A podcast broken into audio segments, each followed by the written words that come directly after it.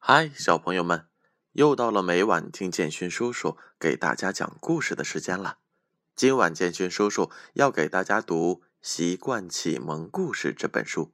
这本书是由中国纺织出版社出品的，编著是杨小黎。今晚建勋叔叔要给小朋友们带来的故事名字叫做《分享秋天》。小猴子和小白兔是邻居。小猴子住在树的上边，小白兔住在树的下边。秋天到了，树叶从树上落了下来。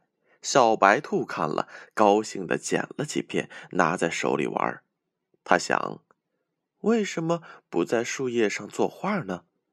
于是，小白兔就从家里拿了一些笔和颜料，坐在大树底下画了起来。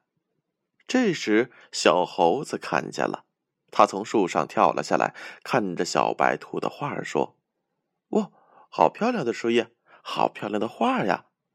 小白兔笑着说：“树叶真的很漂亮。”小猴子，你看。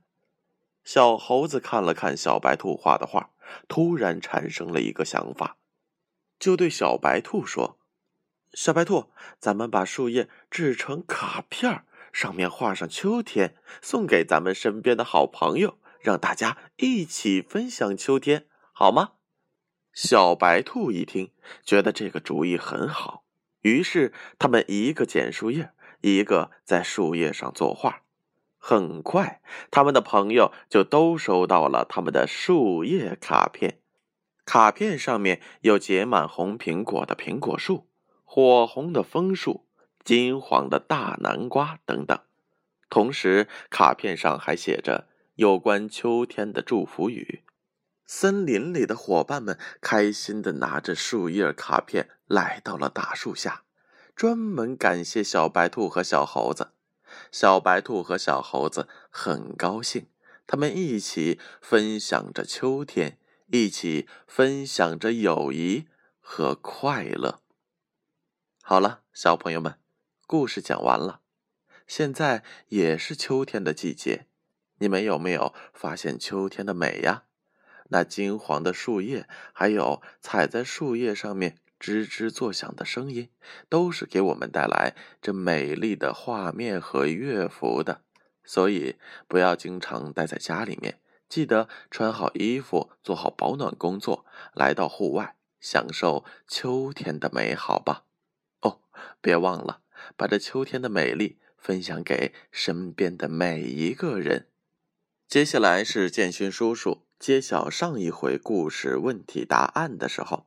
上一回的故事名字叫做《我们的俱乐部》，一共有两个问题。第一个问题，伙伴们打算到哪里建造俱乐部呢？答案是 B，在一棵大树上。第二个问题。他们的俱乐部为什么取名叫“快乐之家”呢？答案是 A，因为大家可以在俱乐部里分享快乐。接下来的时间是建勋叔叔问今天故事问题的时候了，一共有两个问题。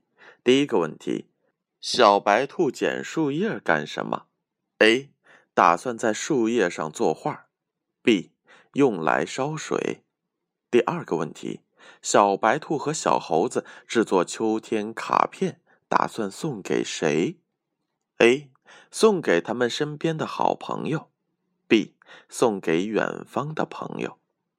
正确的答案将在下回故事当中揭晓。接下来的时间，闭上眼睛，乖乖的睡觉吧。让我们明晚再见。